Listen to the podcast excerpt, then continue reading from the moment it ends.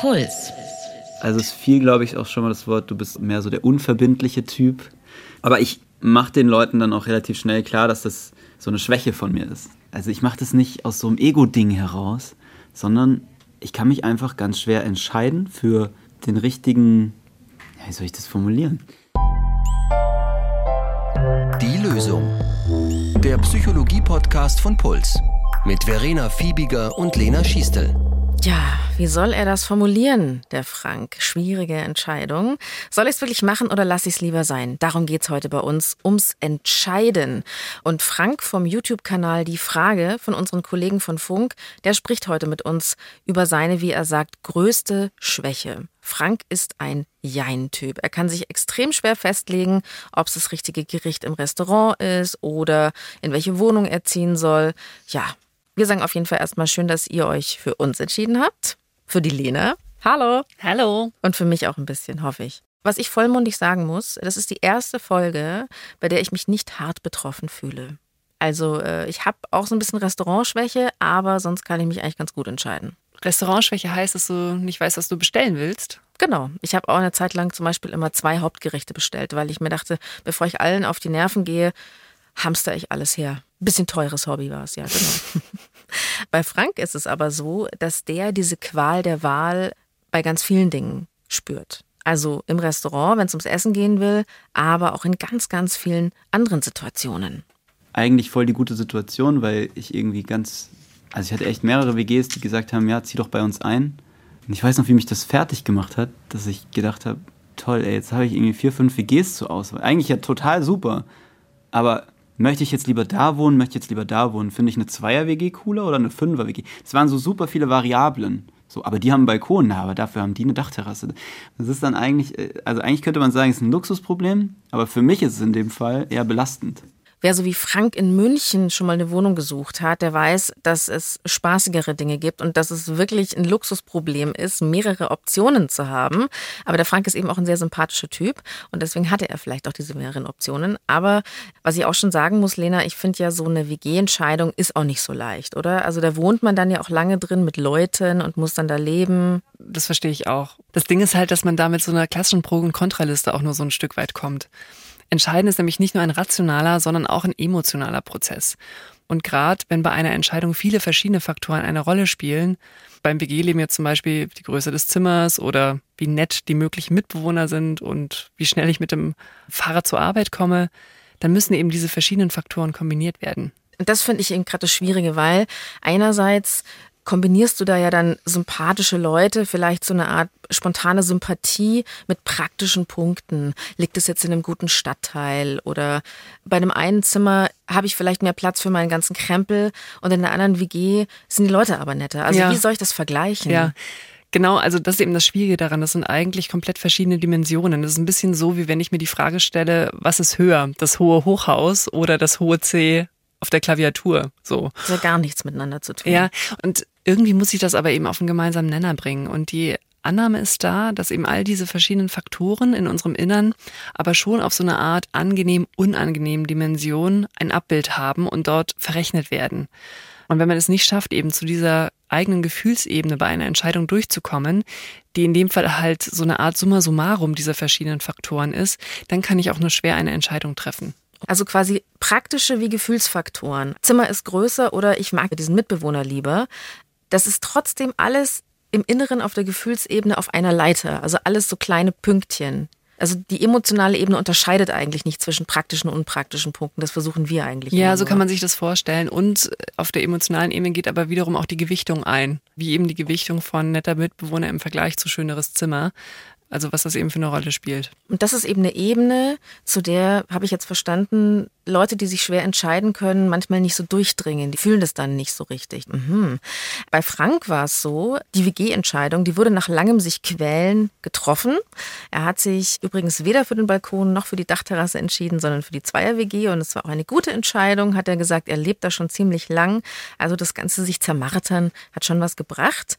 Aber um nochmal so zu diesen täglichen Geschichten bei Frank zu kommen, da muss er sich ja oft gar nicht unbedingt so extrem entscheiden, wie jetzt in welche Wohnung ziehe ich, sondern da kann man unter Umständen auch auf allen Hochzeiten gleichzeitig tanzen. Und das macht Frank nämlich auch, bei Partys zum Beispiel.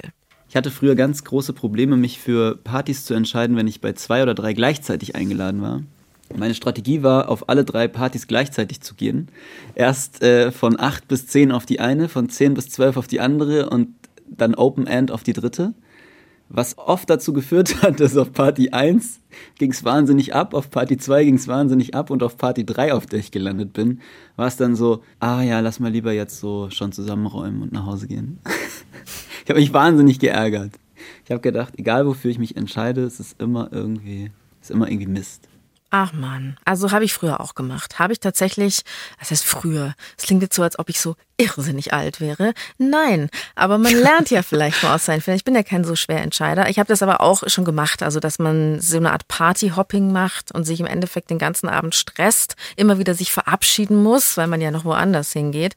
Und ich bin mittlerweile zum Schluss gekommen, sich für eine Sache entscheiden, daheim erstmal vorglühen, weil die eigene Stimmung ist eh schon mal mit das Wichtigste und dann auf die eine Feier gehen. Und ich habe mir selber auch so eine Art, ja, was heißt Regel gemacht? Im Endeffekt finde ich, Geburtstagskinder gehen immer vor. Also, weil die haben den besonderen Tag und wenn niemand Geburtstag hat, dann gehe ich einfach dahin, wo ich am meisten Bock drauf habe. Aber also, vielleicht rede ich mich auch jetzt total leicht, weil ich ja kein schwerer Entscheider bin. Hm. Naja, aber da hast du tatsächlich auch schon eine Strategie entwickelt, um eben mit solchen Entscheidungen umzugehen. Du hast eben irgendwann allgemein für dich entschieden, Geburtstage gehen vor.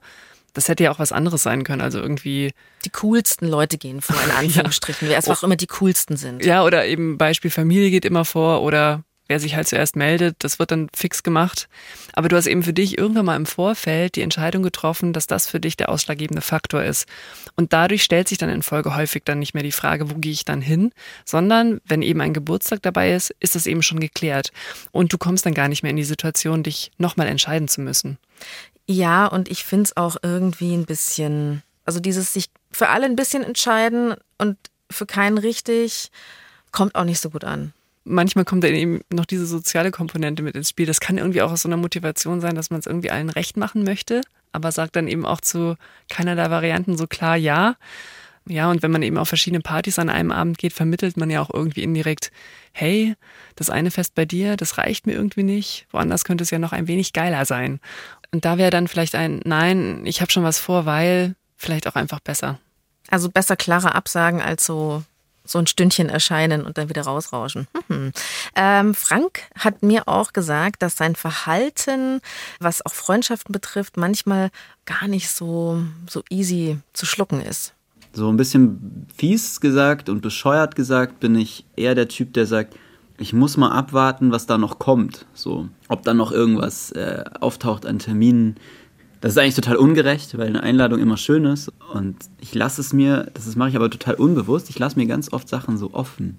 Ich sage dann so, so ein bisschen der Vielleicht-Button bei Facebook, so, ja, ich denke schon, dass ich komme, aber 100% zusagen kann ich jetzt vielleicht doch noch nicht. Das, das nervt mich auch selbst, weil ich möchte auch eigentlich nicht, wenn ich Leute einlade, dass die sowas sagen.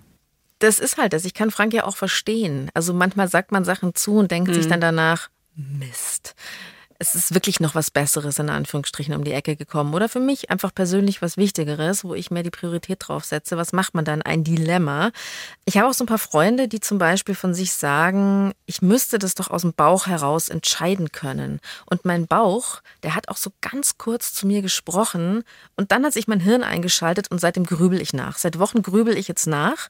Und ja. ähm, was noch eine weitere Komponente, bei dem sich nicht entscheiden ist, was da noch dazu kommt, und das hat Frank mir auch bestätigt, er bereut tatsächlich Entscheidungen im Nachhinein auch ganz gerne. Wenn ich denn dann mal mich entschieden habe, weiß ich, dass es im Nachhinein eh nicht die richtige Entscheidung war, weil ich dann immer denke, ah, das Smartphone war es vielleicht jetzt doch nicht. Also hätte ich vielleicht doch noch mal länger suchen müssen. Ja, irgendwie haben wir manchmal auch einfach zu viele Optionen.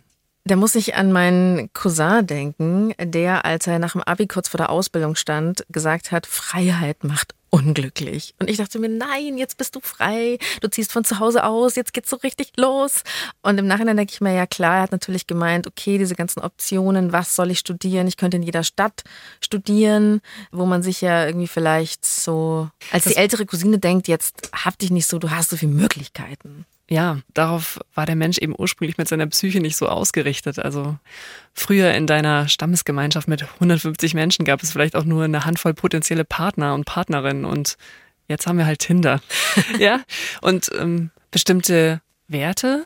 Sowas wie aber zum Beispiel eben Geburtstagsfeiern gehen vor, können uns helfen, diese Entscheidungsvielfalt, diesen Optionsraum im Vorhinein schon ein bisschen einzuschränken. Also wie bei mir in meiner Partyhierarchie, dass ich zum Beispiel weiß, ähm, ich möchte das Geburtstagskind nicht enttäuschen, das ist mir am wichtigsten und deswegen gehe ich dahin. Und ähm, vielleicht ging es mir auch so im Studium, dass ich wusste, ich, ich möchte in der Großstadt studieren. Das ist mir irgendwie wichtiger, auch wenn ich dann vielleicht nicht den Spezialstudiengang den es nur in Greifswald gibt. Tatsächlich gibt es da oft in so kleinen Unis dann so Spezialstudiengänge, dann auf den habe ich verzichtet, weil ich wollte in einer Großstadt sein. War vielleicht ganz ähnlich so. Bei Frank ist es, wenn es ums Essen geht zum Beispiel, auch ein bestimmter Wert, an den er sich hält. Und zwar, ähm, er möchte kein Fleisch essen.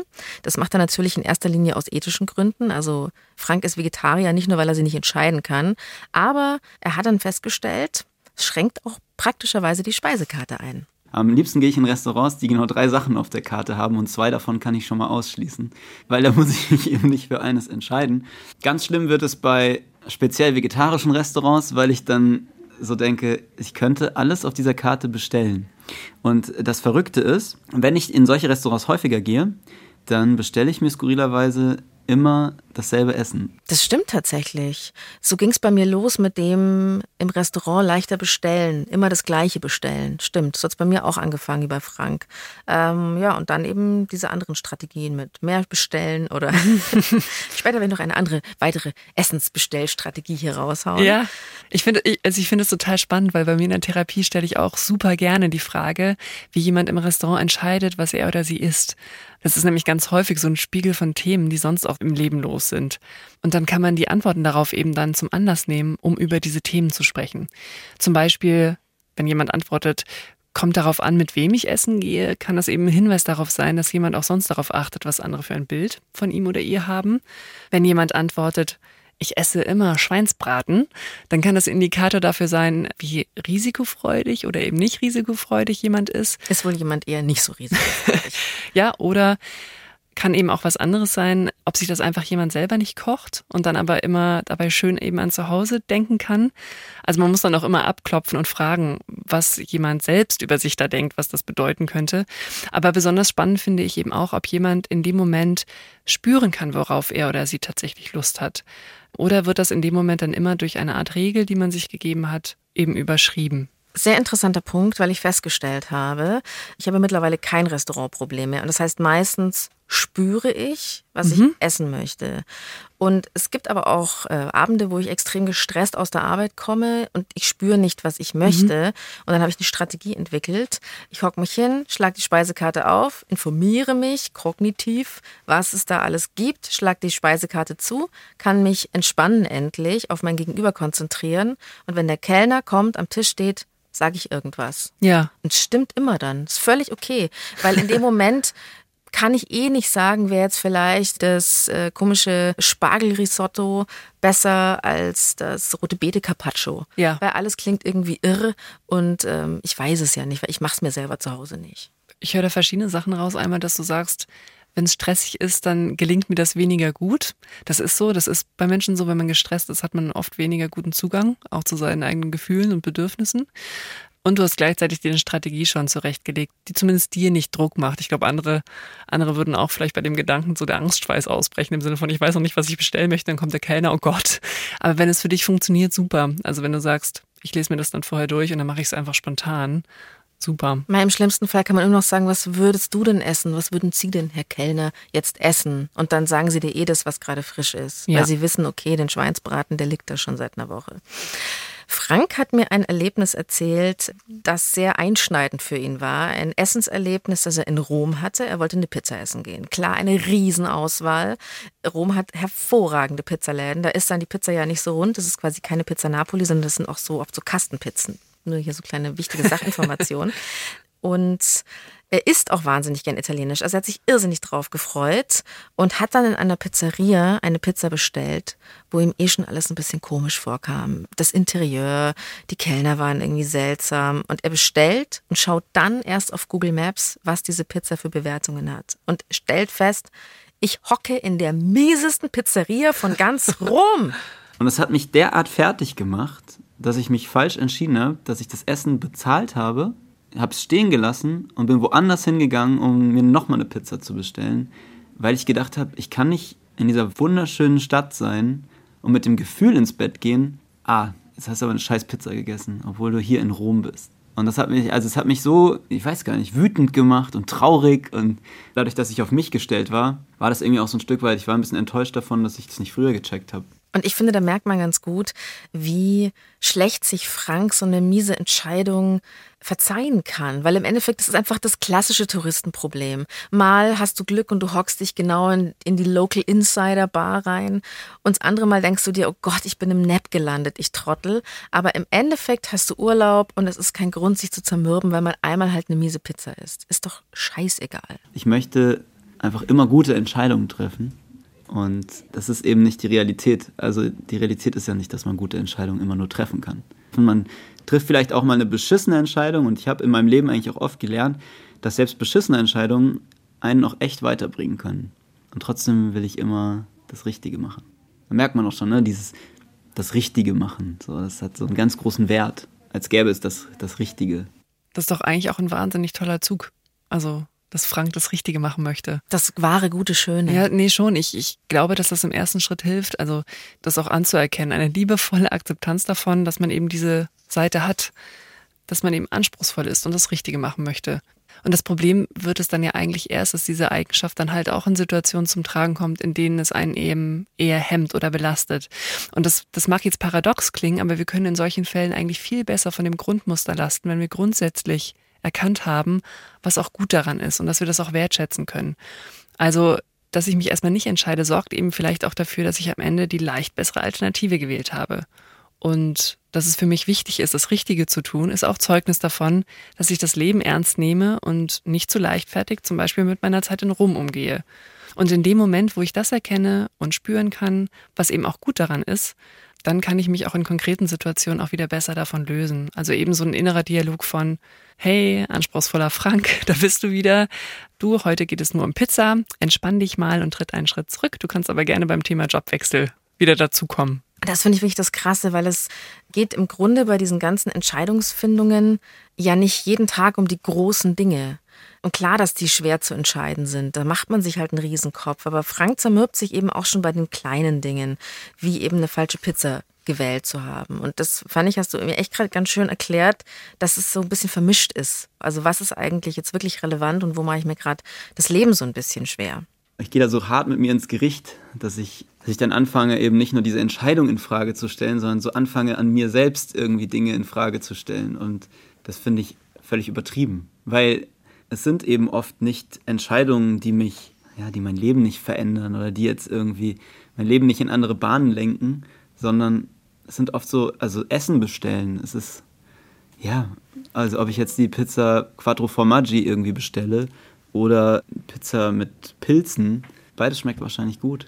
Ja, und manchmal hilft ja leider aber trotzdem der Gedanke nicht, ne? Also, dass, mich, dass ich mir eigentlich sagen kann, schmeckt doch beides gut. So, dass es nicht reicht, dann zu sagen, okay, dann nehme ich einfach das. Da kann man Folgendes machen, als wenn der Gedanke, schmeckt doch beides gut, nicht reicht Angenommen, man steht jetzt mal vor dem Kühlregal und muss sich irgendwie entscheiden, nämlich Himbeer- oder Erdbeerjoghurt. Klassiker, absoluter Klassiker. Dann kann es helfen, also ähm, wenn sozusagen dieses einfach, hey, es wäre doch eigentlich egal, schmeckt doch beides. Dann kann helfen, wenn ich mir ein wenig intensiver und ein bisschen lebendiger den Geschmack von einer der Optionen vorstelle. Also wenn ich mir zum Beispiel dann ganz intensiv den frischen und fruchtig süßen Geschmack von Himbeeren vorstelle, dann kann ich eben in mir so das Gefühl aktivieren, das will ich haben oder da will ich hin. Also es sind ja auch immer so ein bisschen leicht säuerlich, muss man dazu sagen. Also so ganz süß ist ja immer der Erdbeerjoghurt mit einer leicht nussigen Note. Entschuldigung. Ja, genau, oder eben dann auf die Seite gehen und dann, was man da eben macht, man bringt sich so mit den ähm, positiven Anteilen von einer der Alternativen so zusammen oder stellt sich das vor Und dann wird es auch wahrscheinlicher, dass ich ins Tun komme. Denn ähm, ganz häufig ist man im Kopf nämlich eher mit den möglichen Nachteilen oder den negativen Anteilen von etwas beschäftigt. Und da ist man dann vom Modus her eher so ein bisschen handlungsgehemmt. Also man kann weniger leicht sagen, okay, ich mache das jetzt einfach. Im Vergleich dazu, wenn man sich eben mit den positiven oder den attraktiven Seiten von etwas beschäftigt, dann fällt es einem in aller Regel leichter, auch einfach etwas zu tun. Einfach Ja zu sagen zum Himbeerjoghurt. Finde ich total lustig, Lena, weil ich mir früher oft gedacht habe, eben gerade vor diesem Joghurtregal, ich mag eigentlich keine Himbeeren. Ich bin eigentlich so ein Erdbeertyp. Und tatsächlich mag ich aber Himbeerjoghurt lieber als Erdbeerjoghurt. Und mittlerweile schmecke ich Himbeeren, wenn ich vor dem Regal stehe und kann mich leichter entscheiden. Ich habe den Geschmack im Mund. Das sind denkt man jetzt erstmal so die einfachen Entscheidungen, also so die täglichen Dinge des Lebens. Ähm, die sind für Frank kompliziert, aber was ist mit den großen Dingen? Das wollten wir natürlich auch klären. Und Frank hat mir davon erzählt, ähm, dass er in der Oberstufe einen Beruf für Ratgeber durchgearbeitet hat. Die hat er von der Arbeitsagentur zugeschickt bekommen, damals eben als Schüler. Und da standen alle Studiengänge Deutschlands drin. Und ich bin die mit so einem Post-it-Zetteln, bin ich so dieses Buch durchgegangen und habe mir überlegt, was könnte ich mir vorstellen, was ich studieren möchte. Und dann gab es so Psychologie, Sozialarbeit, Sozialpädagogik, Politik, Soziologie, Geschichte. Und dann nachher, ich weiß noch, es waren ungefähr 70 Zettel in diesem Buch. Und ich dachte mir, wie soll ich jetzt herausfinden, was ich in meinem Leben machen will? Ich komme mir im Nachhinein so irrsinnig banal vor, weil ich einfach, ohne irgendein Buch gelesen zu haben, fünf Berufe auf den Zettel geschrieben habe, die mir gerade zum Kopf waren, Augen zugehalten und auf einen Beruf getippt und dann erst da mal ein Praktikum gemacht. Das könnte übrigens auch in voller Länge in unserer Traumjob-Folge hören. Wie entscheide ich mich für meinen Traumberuf? Ich bewundere aber auch dieses Recherchetum. Ja. Also, dass man sich da durchrecherchiert und diese ganzen Städte sich auch überlegt und so. Ja, das Spannende ist ja eigentlich, je schwerer sich für mich eine Entscheidung anfühlt, desto egaler ist es eigentlich, für was ich mich entscheide. Weil dann, also wenn es eine echte Entscheidung ist, gibt es in der Regel auch für alle Optionen gute Pro- und Kontra-Argumente. Du bist zum Beispiel voll die Mathe-Checkerin, ja. Du kapierst es total und überlegst, eine steile Universitätskarriere zu starten. Du wirst Mathe-Professorin. Ähm, du hast aber auch in der Schule extrem gern und gut Französisch gesprochen und du könntest natürlich auch Französischlehrerin werden oder Stadtführerin in Paris. Es gibt vielleicht einfach mehrere Möglichkeiten. Genau, eine echte Entscheidung ist ja paradoxerweise so, dass sonst wäre es keine Entscheidung, dass alle Alternativen eigentlich gut im Sinne von verlockend sind oder eben auch ähnlich schlecht. Also du könntest dann in solchen Momenten eigentlich eher eine Münze werfen oder einfach sagen, ich mache jetzt das eine.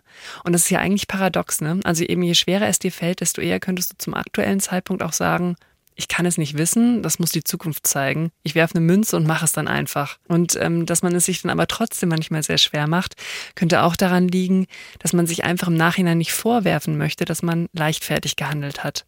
Aber ob das dann für die Sache oder für die Entscheidung wirklich nötig war, das steht auf einem anderen Blatt fällt mir noch zum Beispiel ein, so eine Art äh, Negativgeschichte. Also du bist in einer Beziehung, du bist mit einem eher miesen Mensch zusammen, der dir nicht gut tut. Oder es ist eine sehr schwierige Angelegenheit, sage ich jetzt mal. Ich möchte ja keine Menschen dissen hier. Du steckst da drin und, und überlegst, soll ich mich trennen? Dann bin ich allein und traurig. Bleibe ich in der Beziehung, bin ich zu zweit und traurig. Also es ist erstmal so ein bisschen egal, was man macht.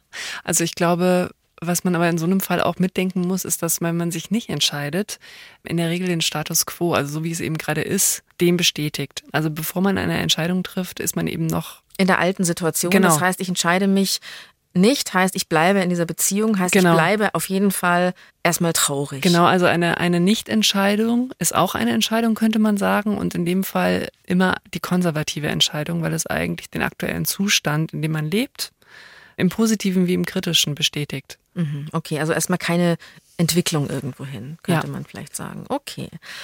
Hui, also viele, viele Aspekte, würde ich sagen, dieses äh, großen Problems, sich nicht entscheiden können. Gibt es denn jetzt so eine Lösung, Lena? Weil wir wollen ja schon dahin, dass wir alle in der Glückseligkeit aufgehen. Man kann zumindest ein paar Sachen ausprobieren und ein paar Sachen haben wir ja auch schon angesprochen. Also man kann sich immer wieder klar machen, dass wenn es sich um echte Entscheidungen handelt, also wo ich das Gefühl habe von, ich habe gerade ein Entscheidungsproblem, dass dann eigentlich auch für alle Alternativen etwas spricht. Und dass man dann, wenn ich mir sozusagen das bewusst gemacht habe, dann kann ich mich versuchen, aktiv mehr mit den positiven Seiten dieser Alternativen zu beschäftigen und sich das richtig lebendig vorzustellen, weil es dann eher wahrscheinlich ist, dass ich tatsächlich auch irgendwas tue. Und das finde ich irgendwie ganz schön, dass man eben nicht immer in diesem Negativding verharrt, dass eine Entscheidung leichter wird, wenn man sich die guten Dinge daran ja. vorstellt, an den verschiedenen Optionen, ja. die man hat. Das ist neu ja. für mich. Mhm. Was man dann auch versuchen kann und eben vor allem, wenn man merkt, dass es vor allem die Angst ist von einer möglichen Konsequenz und dass man dadurch eben eine Entscheidung nicht trifft, dass man auch sowas wie das Worst-Case-Szenario tatsächlich mal ganz konkret durchspielt. Also zum Beispiel, wenn ich eingeladen bin, einen Vortrag zu halten und ich habe schon irgendwie Lust drauf, aber auch Angst, dass ich dann ganz konkret durchspiele, was kann alles schieflaufen und was kann ich dann machen und dass ich dann auch so ganz konkrete Wenn-Dann-Pläne mache. Und dann stellt sich eben häufig das Gefühl ein, okay, ich könnte damit irgendwie umgehen, ich würde, ich würde nicht sterben.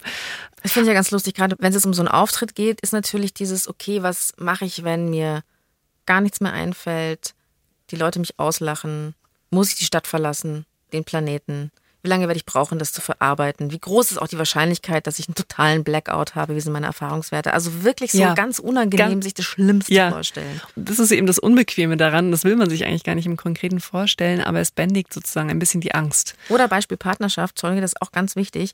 Das sagen doch häufig auch Menschen, die sagen, ich kann mich nicht trennen, weil wenn ich mich jetzt trenne, dann werde ich für immer einsam und allein sein und bis an mein Lebensende, bis ich dann so im Schaukelstuhl sitze und niemand ist mehr da. Und wenn das die konkrete Angst ist, dann ähm, sich wirklich überlegen, was mache ich denn dann? Und vielleicht fühlt sich es auch eigentlich gar nicht so schlimm an. Dann organisiere ich mit den ganzen anderen Omis eine Brettspielgruppe. Oder eine Gin, eine Gin Tonic Gruppe. Ach so, klingt schon wieder ein bisschen besser. Oder? Ich glaube, Saufen ist auch eine Lösung. ich glaube, da, also der drunterliegenden Angst wirklich Raum zu geben und wirklich mal ganz konkret zu überlegen, was mache ich denn dann? man wird wirklich in so gut wie allen Fällen feststellen, man stirbt nicht und es geht weiter und ich habe Möglichkeiten damit umzugehen und das bändigt die Angst, die man hat. Wenn man das geschafft hat, dann kann man auch wieder den Schritt gehen und versuchen, sich, was wir vorhin gesagt haben, eben sich mit den positiven Seiten wiederum zu beschäftigen. Ah, okay. Mhm. Und manchmal muss man aber auch sich die Kosten, die es hat, sich nicht zu entscheiden, auch vor Augen führen. Also wenn du zum Beispiel ganz lange vor dem Joghurtregal rumstehst und dir eben dabei das Hirn zermarrt hast, ähm, welche Variante du jetzt wählst, dass du dir ganz klar vor Augen führst, hey, ich verbringe gerade zehn Minuten vom Kühlregal und eigentlich würde ich viel lieber jetzt schon zu Hause sein und äh, den und Joghurt, Joghurt, essen. Genau, und den Joghurt löffeln, dass man sich das auch mal eben vor Augen führt. Oder wenn man merkt, irgendwie mit seiner, dass man sich nicht entscheidet, stößt man regelmäßig andere Menschen vor dem Kopf. Also manchmal hilft es eben auch, dass man da dadurch eben indirekt auch diesen äh, Druck auf sich selber eben erhöht. Aber in einer positiven Art und Weise, ne? Das geht mir im Restaurant so. Ich habe irgendwann für mich entschieden, ich möchte nicht, dass die andere Person wartet, bis ich mich entschieden habe. Ja. Ich will nicht diejenige sein, die dann immer so blättert und, oh, ich weiß nicht, was ich nehmen soll. Kellner kommt, Kellner geht wieder weg. Kellner kommt, Kellner geht wieder weg, weil man ja. sich nicht entschieden hat. Und das ist quasi für mich mal so ein, wenn du sagst Kosten, also ich wollte diese Verprellung des anderen nicht mehr in Kauf nehmen. Ja, und vor dem Kühlregal wäre das auch dieses Ernstnehmen der eigenen Zeit und dass es kostbar ist. Und in Beziehungen auch immer das ganz wichtige Ding. Ich finde, man kann ja schon so Jahre des Unglücks aufrechnen. Also wenn man sich denkt, okay, ich war mit einer Person fünf Jahre zusammen, ich habe eigentlich mich von den fünf Jahren zwei Jahre lang nicht entschieden, mich zu trennen, obwohl ich eigentlich nach drei Jahren schon wusste, die Sache läuft einfach nicht ins Happy End hinein. Da habe ich zwei Jahre mich dann noch so gequält. Ist ein bisschen traurig, gell? Aber ähm, ich überlege, ja, ja, also eben, dass man eben diese Entscheidung trifft, nicht mehr so viel unangenehme Zeit eben mit Entscheidungen verbringen zu wollen. Und was dann auch helfen kann, ist der sogenannte Tetralemma-Gedanke. Das klingt hervorragend nach Psycholingo. Tetralemma. What? Ja. Also man hat ja ganz häufig das Gefühl, das sind irgendwie so entweder oder Entscheidungen. Ich mache das eine oder ich mache das andere. Und der Tetralemma-Gedanke ist, dass ich versuche, das so ein bisschen aufzusplitten. Dass ich auch versuche zu denken, gibt es auch eine sowohl als auch Variante oder eine Nichts davon Variante. Denn es gibt eigentlich im Konkreten nur ganz, ganz wenige Fälle im Leben, wo es sich um ein tatsächliches und komplettes Entweder-Oder handelt. Also wenn ich zum Beispiel mich eben dafür entscheide, in einer bestimmten Stadt zu studieren und mich damit ja auch indirekt gegen eine andere Stadt entscheide, kann ich mich ja zumindest bemühen, meine Praktika dann in der anderen Stadt zu machen. Und es lohnt sich eben dabei auch zu überlegen, wie kann ich das, was mich bei der Alternative, die ich nicht gewählt habe, gereizt hat, vielleicht auch realisieren, bei der Alternative, für die ich mich entschieden habe. Also, dass ich mich zum Beispiel frage, was hat mich denn an einer anderen Stadt gereizt? Und kann ich das auch irgendwie in der Stadt, in der ich jetzt bin, realisieren? Ist natürlich, wenn man jetzt Berlin mit Greifswald vergleicht, ein bisschen schwierig, wenn es ums Nachtleben geht. Da ist ganz klar, da ist ja eine Stadt natürlich so deutschlandweit wahrscheinlich relativ weit vorne. Aber man könnte ja öfter mal einen Ausflug machen oder eben hat zum Beispiel ein Freund von mir gemacht. Hat ein Freund von mir gemacht, der wollte eigentlich immer, glaube ich, irgendwie in Berlin wohnen, hatte da auch viele Freunde, hat er aber nie gewohnt. Gefühlt hat er aber da gewohnt, weil er sie sehr oft besucht hat, irrsinnig viel feiern gegangen ist da. Und dann aber, wenn er studiert hat, in seiner Kleinstadt, alles super auf die Reihe bekommen hat und dann wieder zu den Freunden nach Berlin gefahren ist, um hart zu feiern, die doppelt so lang für ihr Studium gebraucht ja, haben. Das wäre eben noch eine weitere Variante, auch zu überlegen, gibt es noch irgendwas Drittes, was ich noch gar nicht bedacht habe oder mache ich gar nichts davon, was ich mir bislang überlegt habe? Ja, gar nichts davon. Das hat Frank äh, mal so für sein Partythema angewendet. Letztes Silvester habe ich tatsächlich gesagt, ich gebe mir den ganzen Stress nicht und feiere zu Hause. Es war total gemütlich und es war erkenntnisreich, weil ich am nächsten Tag gehört habe, was die anderen so gemacht haben und auf welchen Partys sie rumgesprungen sind. Und für mich war es so, ach, aber ich hatte es doch irgendwie auch ganz schön auf der Couch. Also so, das, ich musste mir das so eingestehen, war ein bisschen neidisch. Und ich wusste auch, dass ich in gewisser Weise irgendwie was verpasst habe, aber ich wusste eben auch, dass ich eine schöne Zeit habe. Und es ist so ein Lernprozess, der so langsam einsetzt, dass ich mich damit zufrieden geben muss. Das finde ich schön. Ja. Und das heißt natürlich nicht, dass jetzt jeder an Silvester daheim bleiben muss, aber tatsächlich sich an dem Abend um die tollste Party zu kloppen, ist wirklich Quatsch. Naja, im Allgemeinen betrachtet ist es im Leben schon so eine Art Entwicklungsaufgabe. Ne? Also wir müssen immer wieder, wenn wir uns im Leben auch entwickeln wollen, durch ein, zwei Schwellen durch an dem im Anschluss auch bestimmte Wege für uns wahrscheinlich nicht mehr ganz so offen stehen. Und ja, das kann einem total Angst machen. Und das hat auch eben was mit Abschied nehmen zu tun und eben mit diesem Abschied nehmen auch zu leben. Aber dann, dann geht es weiter und es öffnen sich wiederum durch eine Entscheidung auch weitere Wege und auch weitere Verzweigungen. Und man kann sich das fast wie so ein Spaziergang durch einen riesigen, schönen Wald vorstellen. An manchen Gabelungen muss ich mich eben für eine der Strecke entscheiden um eben einen neuen Abschnitt in diesem Wald zu entdecken. Oder ich verweile eben eine Weile auf der Lichtung. Jetzt ist mir wieder ganz warm ums Herz geworden, weil wir sind natürlich alle in einem schönen Wald. Es gibt kleine Lichtungen, ab und zu vielleicht so ein bisschen unheimliches Rascheln im Gebüsch. Aber ja, also okay, also entscheiden ist quasi eine Art Entwicklungsaufgabe, die vielleicht auch leichter werden kann über die Jahre. Aber wenn man merkt, es ist doch ein richtig großes Problem für mich, ich mache mir da extrem viele Gedanken, dann lohnt es sich vielleicht wirklich zu gucken, okay, bin ich so perfektionistisch, wovor habe ich Angst? Alles, was wir so angesprochen haben. Hört die Folge einfach nochmal an. ja, vielen herzlichen Dank an Frank vom YouTube-Kanal Die Frage von den Kollegen von Funk. Ja, der befasst sich da in seinem Kanal mit den großen Fragen. Also zum Beispiel, wie komme ich mit einer schweren Krankheit klar? Oder wie stehe ich zu Abtreibungen? Und ich empfehle euch besonders die Folge Warum mobben wir? Vielen Dank. Danke an euch fürs Zuhören. Vielen Dank an euch. Schreibt uns Feedback, wenn ihr welches habt und äh, gerne auch Themenvorschläge an die.loesung.br.de. Und herzlichen Dank natürlich auch an Robin Köhler und Florian Meyer-Havranek, die hatten die Redaktion. Es gibt nicht die Lösung. Jeder strauchelt, so gut er kann. Und jetzt gehen wir was essen, Lena. Ich habe hart Hunger und ich glaube, du kippst auch bald vom Stuhl. Das müssen wir jetzt entscheiden, oder? Auf was hast du besonders Lust? mm, Kaspatzen aber wir müssen noch was aufnehmen. Essen gehen oder arbeiten? Puls.